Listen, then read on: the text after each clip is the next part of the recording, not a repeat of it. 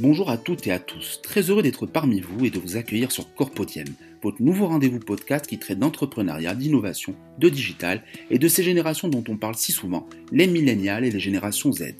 Venez découvrir nos invités, des inspirations contagieuses, des entrepreneurs, des intrapreneurs et des start des femmes et des hommes qui nous dévoileront au travers de leur storytelling l'endroit et l'envers du décor, leur parcours, leurs réussites et tantôt leurs échecs. Je serai votre hôte, je suis Karim Benkhmis, multi-entrepreneur et expert en culture d'innovation et sachez que je trépine de plaisir de vivre ces moments d'exception en compagnie de vous, chères auditrices et auditeurs, et en compagnie de nos précieux invités. C'est jeudi, et comme chaque jeudi, très heureux d'accueillir sur Corpodium notre invité du jour. D'autant plus la première femme de l'émission, une dame qui rayonne et carillonne, une professionnelle africaine de la diaspora installée entre la France et le Luxembourg. Une dame qui porte très haut les couleurs de l'Afrique et de la francophonie à travers le monde. Sans plus attendre, permettez-moi de vous présenter Mireille Mouelle, une diplomate de talent, experte en conseil stratégie d'investissement étrangers et internationaux, pour tout type de marché d'affaires ou grande infrastructure. Chère Mireille, vous voilà totalement compromise et admise sur Corpodiem. Très heureux de vous recevoir et d'échanger avec vous autour de l'entrepreneuriat, la diplomatie, la francophonie et les affaires.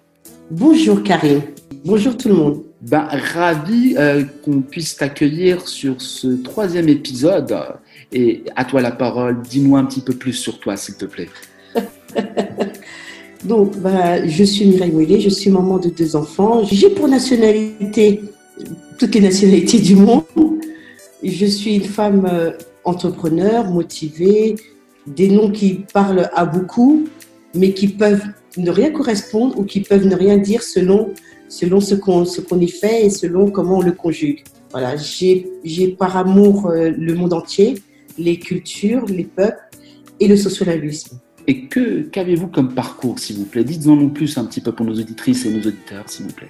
Alors, parcours, euh, parcours universitaire et scientifique, parcours professionnel et dans le commerce international, euh, où j'ai aussi, euh, j'ai aussi le, droit, le droit des affaires, où j'ai travaillé pour plusieurs multinationales françaises ou pour plusieurs sociétés multinationales, qu'elles soient françaises ou étrangères.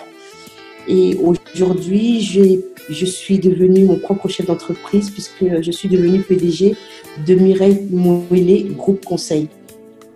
Comme vous l'avez dit, qui est spécialisé en stratégie et investissement étranger. Et en termes d'institutions, vous êtes engagé dans quelle institution à travers l'Europe? L'Europe, disons, c'est le monde. Donc, c'est pas, pas, seulement au niveau de l'Europe.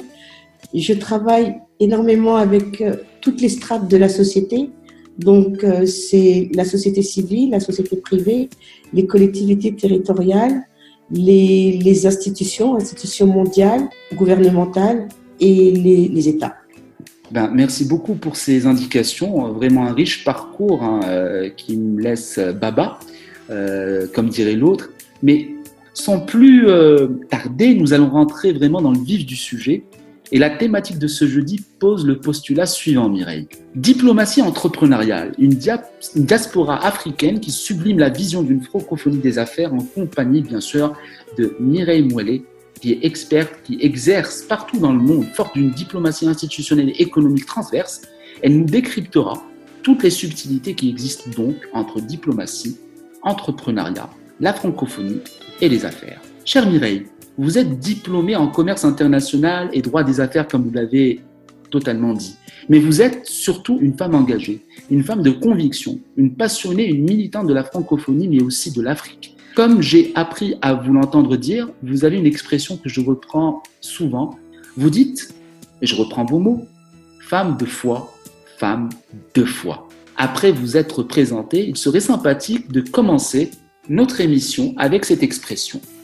Femme de foi, c'est femme, femme de conviction, c'est avoir la, foi en ce que, le, ce que peut être son prochain, parce que tout le monde euh, a, des talents, des talents parfois cachés, parce qu'il y, a une, y a un travail d'intériorité individuelle, personnelle et intime à faire, parce qu'il y a, y a aussi un travail d'encadrement, du mentoring et de tracer la voie à faire. Femme de foi, parce que femme, c'est le, genre féminin et je suis une mère.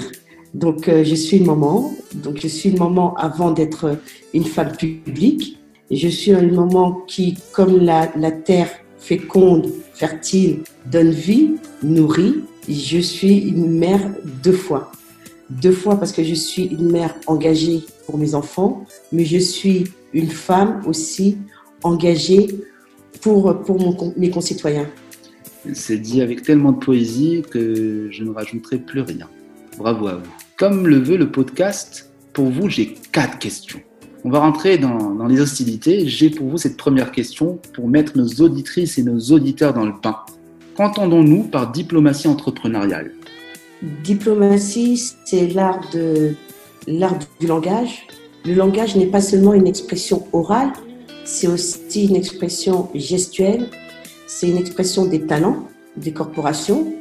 C'est aussi euh, euh, la diplomatie, c'est de faire, savoir faire preuve d'habilité, de, de subtilité, de savoir quand il faut placer le mot, à quel moment il faut le placer, quel est le ton sur lequel il faut le placer et surtout, il faut savoir se placer au-dessus, au-dessus de la subjectivité. Mmh. Entrepreneuriat donne le verbe entreprendre, mmh. qui dit donc faire et qui donne aussi par extension oser. L'action. Et qui, dit, le, qui, dit faire, qui dit faire dit donc être actif, ne pas être passif et ne pas subir. Donc voilà, diplomatie entrepreneuriale. Et le diplomate d'aujourd'hui doit-il s'approprier les qualités qui font un entrepreneur? Avant de s'approprier, de s'approprier des qualités qui sont externes, il devrait d'abord s'approprier les siennes. Donc, il devrait faire ce travail d'intériorité que je dis pour une deuxième fois ici, de savoir quels sont ses atouts, quel est son développement personnel pour pouvoir et qui, qui va lui permettre de travailler sur son côté intrapreneurial. Il faut d'abord regarder son intérieur avant d'aller vers l'extérieur. On passe à la deuxième question. Comment cette diplomatie entrepreneuriale s'opère entre les pays francophones? Peut-on parler de francophonie des affaires? Quelles sont les spécificités et surtout les exceptions? Bien entendu qu'il y a une francophonie des affaires.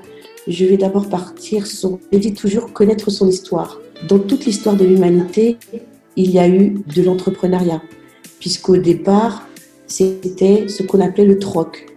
Donc, on vous donne quelque chose parce qu'on sait que vous allez donner quelque chose en retour. Et ça, ça se faisait à l'époque où le sou n'avait pas été, la monnaie n'avait pas été créée. Aujourd'hui que la monnaie a été créée et que nous vivons dans un monde capitaliste, selon le niveau économique où vous vous situez, soit vous êtes un acteur économique, soit vous êtes un homme d'affaires. Et dans ce cas-là, si vous êtes plutôt un homme d'affaires, donc à des niveaux bien plus élevés, bah, vous, faites, vous faites aussi ce troc, mais d'une manière beaucoup plus élégante et beaucoup plus moderne. C'est qu'aujourd'hui, vous avez un besoin, une personne accède à votre besoin sans vous demander quoi que ce soit en retour. Parce que pour lui, répondre à votre besoin constitue un investissement et non pas un don qui peut être philanthropique ou à perte, ou non pas quelque chose qui a été payé monnaie trébuchante et pour lequel vous avez payé, vous avez été payé sans savoir ce qui peut vous revenir parce que rien n'a été élaboré ou, discuté au préalable. Et quelles en sont les spécificités? Les spécificités, elles sont multiples. Je ne pourrais pas citer un certain nombre d'entre elles parce que tout dépend du contexte, de l'environnement, tout dépend aussi de, de, la personne qui va utiliser ces, euh, ces spécificités. Mhm. Donc, c'est individualiste et la, francophonie, la francophonie entrepreneuriale, déjà, euh, la francophonie, je, je, je, reprends bien ce qui, ce qui les fait. La, la, la définition de francophonie, c'est le partage de la langue. Donc, ça n'est pas parce que vous avez le préfixe franc qui donne l'extension français que ça appartient à la France.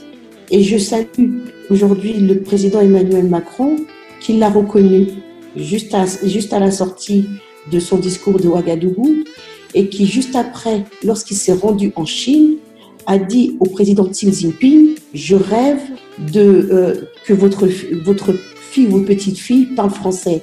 Il a, et il a, dit, il a donné cet ordre. Euh, il a dit L'Afrique, la France, la Chine. Les mots ont un poids et ont un symbole. Le sens que vous, dans lequel vous, vous le lui donnez. La francophonie, c'est le partage de la langue.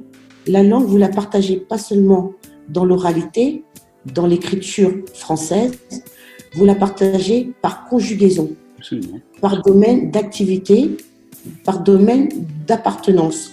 Vous la conjuguez sur toutes les formes que vous voulez. Là, nous sommes à une émission podcast et, on peut, et là d'ailleurs, nous parlons en français, mais, mais si on parle sur un plan informatique, c'est un langage algorithme.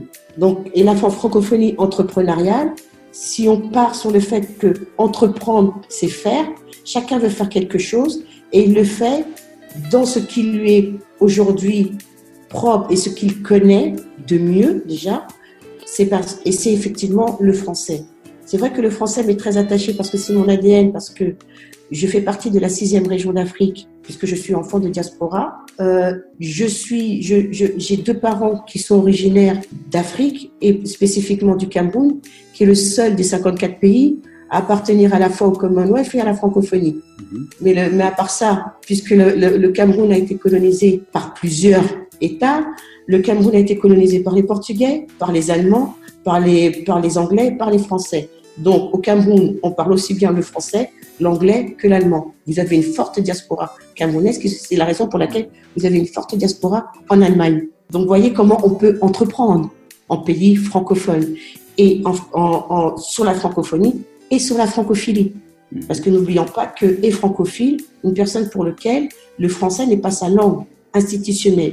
Si on parle d'institution, la France il y a dix ans, nous fêtons le dixième, anniversaire cette année, a rendu la francophonie constitutionnelle. Nous savons que le Canada est très en avance sur la francophonie, mais seule la France a créé la francophonie institutionnelle. C'est l'article 87 de notre Constitution pour lequel, dans trois semaines, nous fêterons le 50e anniversaire. Joyeux anniversaire. Ce qui m'amène à ma troisième question. Avec l'avènement du digital et de la mobilité dans le monde des affaires, le repositionnement du diplomate par rapport à la modernité est une nécessité. Nous le constatons avec le lancement d'événements dédiés, regroupement des ambassadeurs et d'autres représentants diplomatiques, ainsi que des comités d'entreprise. Que peux-tu nous dire sur ces nouveaux procédés et surtout sur le rôle du digital dans les tendances à venir? La diplomatie, c'est la diplomatie d'affaires qu'on appelle aussi diplomatie de proximité. Donc un diplomate, il est d'abord connu pour être un homme de discours, un homme de phrasé avec délicatesse, qui connaît très bien placer les mots en toute, en toute harmonie, sans heurter la personne et la culture aussi de la personne. Et si effectivement on joint, on annexe la diplomatie à celle de la diplomatie entrepreneuriale, c'est là tout l'art de savoir entreprendre de savoir-faire, commercer, discourir, enseigner ou n'importe quel autre exercice de manière habile et subtile. Ce qui peut aussi, je dirais, ça serait prendre, faire du sociolinguisme, donc l'étude des sociétés par les langues, et, l'adapter au contexte sur lequel on veut, on veut, on veut le poser. Mais l'avènement du digital dans tout ça?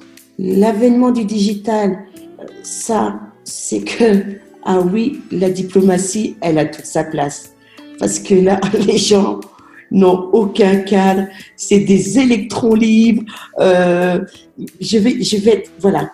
J'ai parlé tout à l'heure du, versant, de ce côté de l'hémisphère où nous sommes, le nord et le sud, l'est et l'ouest. Et là, je vais parler par exemple de la diplomatie digitale du côté du soleil levant. Donc, les pays asiatiques, tout comme les pays de l'est et les pays nordiques, sont des peuples qui s'expriment très peu, qui sont pas tactiles, qui sont pas gestuels. Mais que quand on va vers, vers ces pays, on découvre qu'ils sont très avancés, très digitalisés. Et ce sont des personnes qui s'expriment avec beaucoup de diplomatie, avec beaucoup de justesse et qui, ne, qui sont très concis. Ils ne vont qu'à l'essentiel. Maintenant, quand vous allez du côté sud, Europe, méditerranéen, mais alors là, vous vous dites que vous vous demandez, mais où vous êtes? Parce que les gens ont découvert que sur tel réseau social, il y a le live ou qu'il y a le podcast. Donc, ils n'ont aucune discipline, aucun encadrement, ils ne veulent rien entendre et qui pensent que le fait de s'être exprimé, eh ben, ça suffit. Non, il y a, dans la vie, il y a un ordre pour tout, pour chaque chose. Il y a une ligne, dans une ligne du milieu. Celui qui ne la voit pas est une personne qui n'a pas été initiée, tout simplement.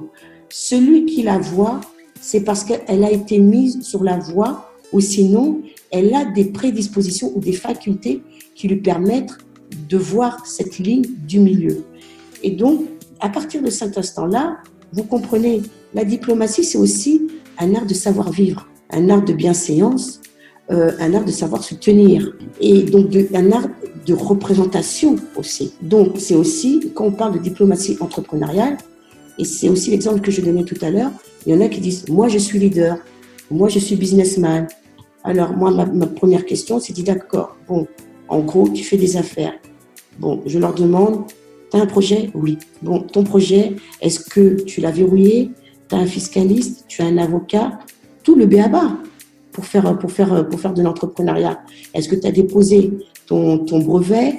Tu en es où? Ah ben non, je cherche juste des investisseurs. Mais quand vous avez une personne qui fait des affaires à haut niveau, eh ben tout ça, c'était des prédispositions qu'il qu'il a, qu'il a, qu'il a, sur lesquelles il a opté avant de s'engager.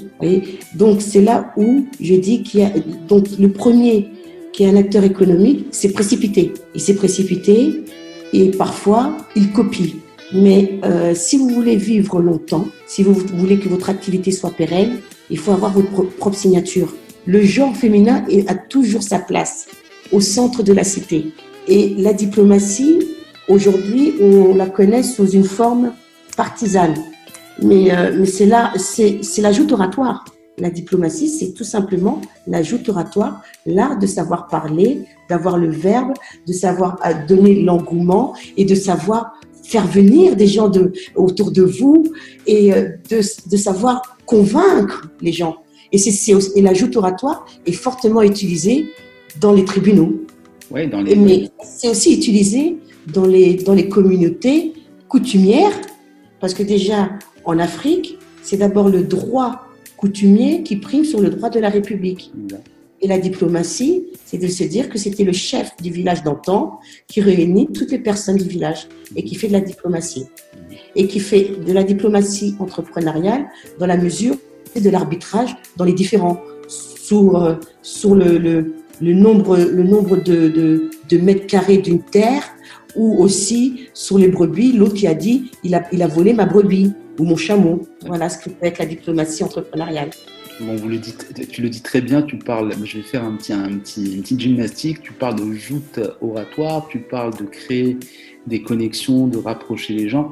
Moi, je dirais la joute digitale, parce qu'aujourd'hui, on voit des diplomates qui sont sur leur smartphone, qui sont sur Twitter, qui sont sur LinkedIn, sur... Qui, voilà, c'est pour ça qu'à un certain moment, c'est des, des, tours, des tours de contrôle aussi qui sont ce sont des, ce sont des, des, des, des accélérateurs, ce, sont ils sont dans des réseaux d'influence aussi pour permettre aux, aux, entrepreneurs de leur pays respectifs de pouvoir faire des affaires.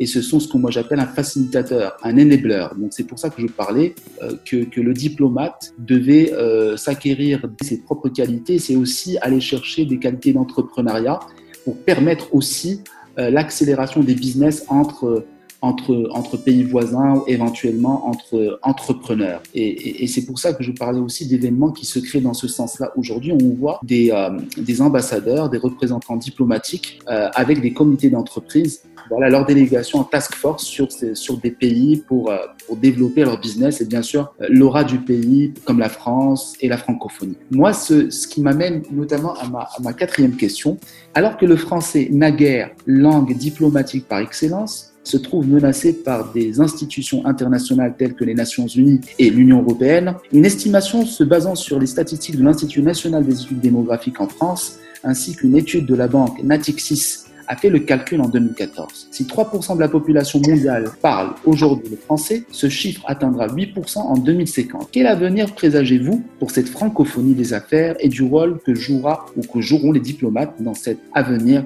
qui présage de belles, belles promesses? Un des slogans de l'Afrique, la, de la, c'est le continent de la débrouille. La forte démographie, l'explosion démographique des locuteurs francophones est située en Afrique. L'Afrique est digitalisée depuis extrêmement longtemps. On parlait juste à l'instant de, de, de, la diplomatie entrepreneuriale du langage. Et j'ai dit que le langage était aussi informatique, c'est aussi mettre un cadre. Donc, ça n'est pas de, de, créer des algorithmes pour que les gens puissent se parler, puissent se voir virtuellement et s'exprimer librement sans, sans avoir d'encadrement. Parce que c'est comme, c'est comme aussi un enfant. Un, un, enfant, si vous lui mettez pas un cadre, il n'a aucune discipline et il va à son gré comme bon lui semble. Donc, euh, si vous ne, faites pas une maîtrise du langage, ce que certains vont, certains pays vont à l'extrême dans la censure, mais vous, vous pouvez sélectionner. C'est vous qui êtes, dans la technologie, dans la programmation informatique et dans, le digital. C'est à vous de donner de, montrer quel est le langage approprié. Euh, ou par exemple, euh, aujourd'hui qu'on éduque son enfant, on lui dit tu dois bien savoir t'exprimer, tu dois savoir t'exprimer en bon français.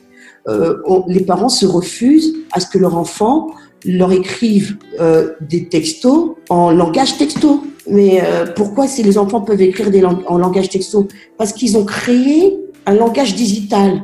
Mais, mais ils ont créé parce que les, les, programmateurs ont laissé cette fenêtre ouverte. Alors s'il en était autrement, eh ben, c'est quelque chose qui n'existe pas. Et en plus, la charge vous incombe encore plus avec l'arrivée de l'intelligence artificielle. Parce que de toute manière, le digital, c'est quoi? Ça a bien été créé par l'homme. Ce qui est fait par l'homme peut être défait par l'homme.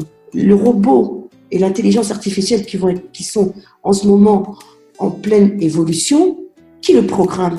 N'est-ce pas l'homme qui les programme? Donc, il peut lui dire, avant que la robotisation prenne le dessus et qu'à ce moment-là, nous soyons peut-être plus de ce monde physique, euh, en attendant, on a encore une forme de pouvoir sur eux. Totalement. Vous ne prenez pas l'ascendance, ben, je ne sais pas, je ne sais pas quoi vous dire, parce que moi, je ne suis pas digital ni numérique. Je bidouille. Et parfois, on fait des écarts qu'il n'y a pas lieu de faire. Bah oui, mais parce que euh, vous m'avez laissé une porte ouverte. Donc, ben, je m'en sers. À bon, pour moi, peut-être à bon escient, mais la personne qui va regarder ou écouter va dire Ah non, non, non, il faut lui taper sur les doigts, c'est à mauvais escient. Ah bon, t'es sûr? On m'a permis. Merci à tous, chères auditrices et chers auditeurs, pour votre mobilisation quant à cette émission et notre invité de ce jeudi, qui est Mireille Mouelet. Vous avez été plusieurs à nous envoyer vos questions en relation avec la thématique de cette émission, et comme promis, en voici trois qui ont été choisis au hasard pour être posées à notre invité lors de cet épisode. Mireille, j'ai pour toi trois questions. La première question, euh, elle nous est posée par Mehdi Chahi, qui est, de Casablanca et qui est un spécialiste du marketing euh, et des études qualitatives, mais aussi de l'innovation. Comment, euh, chère Mireille, le digital peut rapprocher la francophonie des affaires? Euh, ben Écoutez, si, si nous imprémentons effectivement euh, le digital dans la francophonie des affaires, c'est que nous allons rattraper une partie du retard. En tout cas, nous allons pouvoir avoir la même allure que les pays du soleil levant qui sont déjà en avance. Les pays de l'Asie viennent chercher ce qu'ils prennent en ressources intellectuelles, financières, naturelles, technologiques, digitales en, sur la zone francophone, c'est que parce que il faut pas penser qu'il n'y a que des asiatiques qui créent, qui font le digital.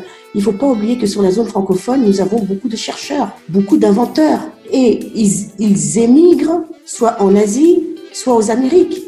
Donc, euh, pouvoir, donc la, la digitalisation de la francophonie est extrêmement importante pour arriver à un niveau macroéconomique satisfaisant. Et de sorte que ça va même propulser un certain nombre de domaines dans le domaine de la diplomatie, de l'entrepreneuriat, de la francophonie, de l'économie, des institutions. Et, et la, la, diplomatie entrepreneuriale, c'est aussi la digitalisation de nos institutions, la dématérialisation de nos institutions.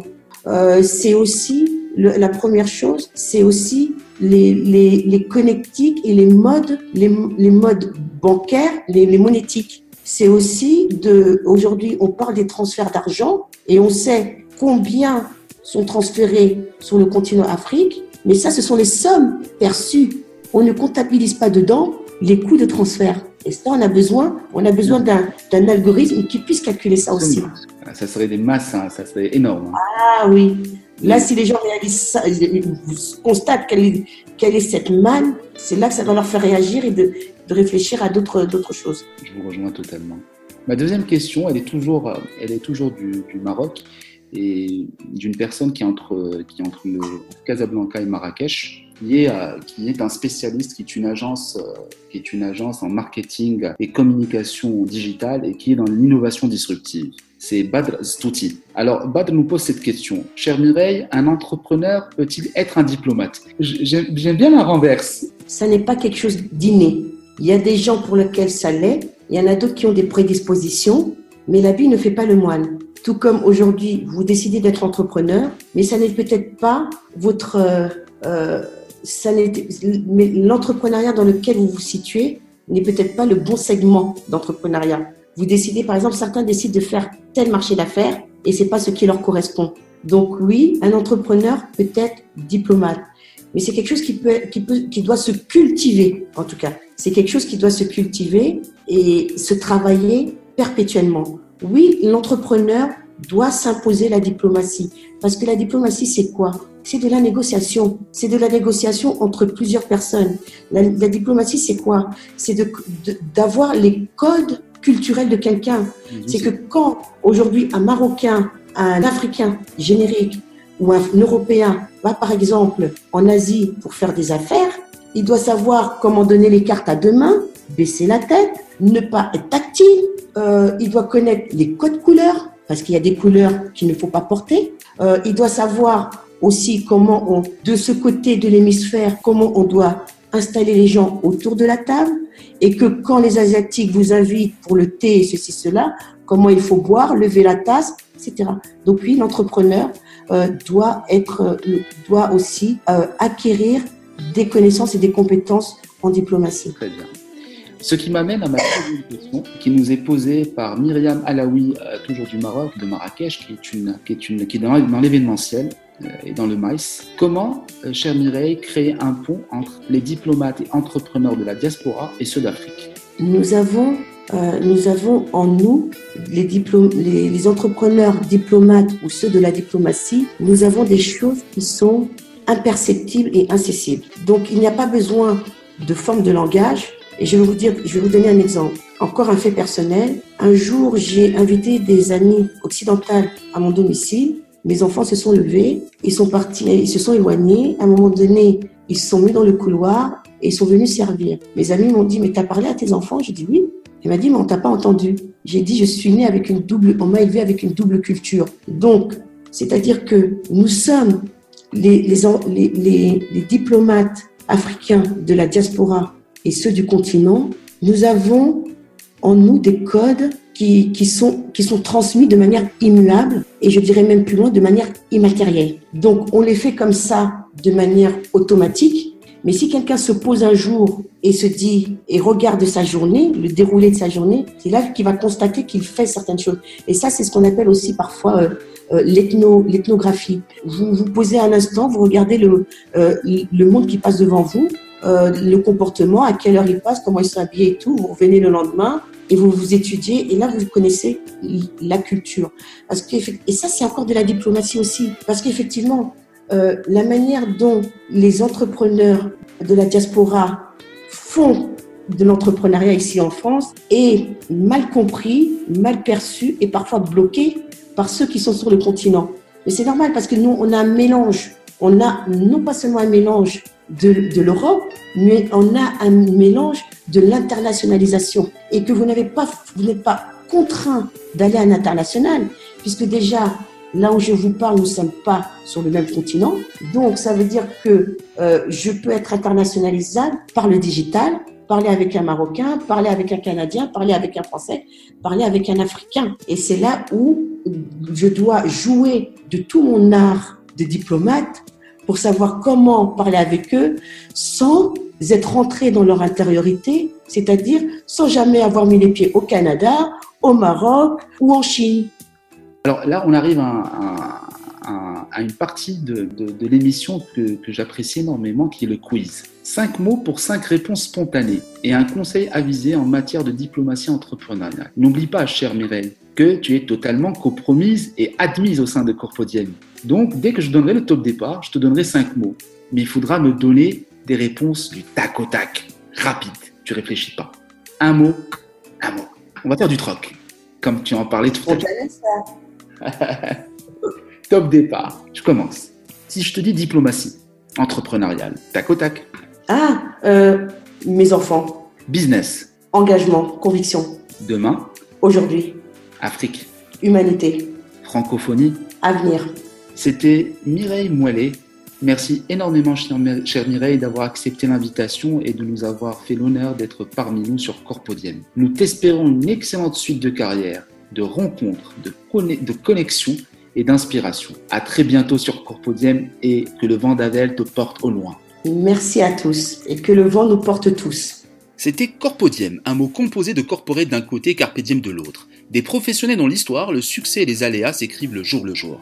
À chaque jour suffit sa peine. La quête de sens a un prix et l'accomplissement, l'épanouissement de soi ne se font pas en un jour, mais bien nos quotidiens. Un podcast qui, j'espère, vous a inspiré et contribué à créer chez vous l'étincelle. Celle d'oser sortir de votre zone de confort et votre isolement. Celle de vous confronter à vos peurs limitantes et vos fausses croyances en matière entrepreneuriale. Simplement, un podcast qui vous rassemble et vous ressemble. Et afin de vous remercier pour votre écoute, place au temps du thé. Cette pratique typiquement marocaine qui deviendra de facto notre façon bien à nous de nous dire au revoir après avoir partagé, échangé et croisé les regards, ceux de nos invités, les vôtres, ceux des autres et le mien. Si vous avez aimé ce podcast, je vous invite d'étendre nos échanges autour de cette thématique en vous abonnant sur Corpodium et en vous rendant sur Blueberry, LinkedIn, Facebook. Afin de laisser des commentaires, je me ferai un plaisir d'échanger avec vous. Aussi, je vous informe que les épisodes de votre podcast Corpodium sont d'ores et déjà présents sur iTunes, Spotify, Google Podcasts, Teacher, SoundCloud. Je vous souhaite à tous le meilleur et à jeudi prochain sur Corpodium. Salam alaikum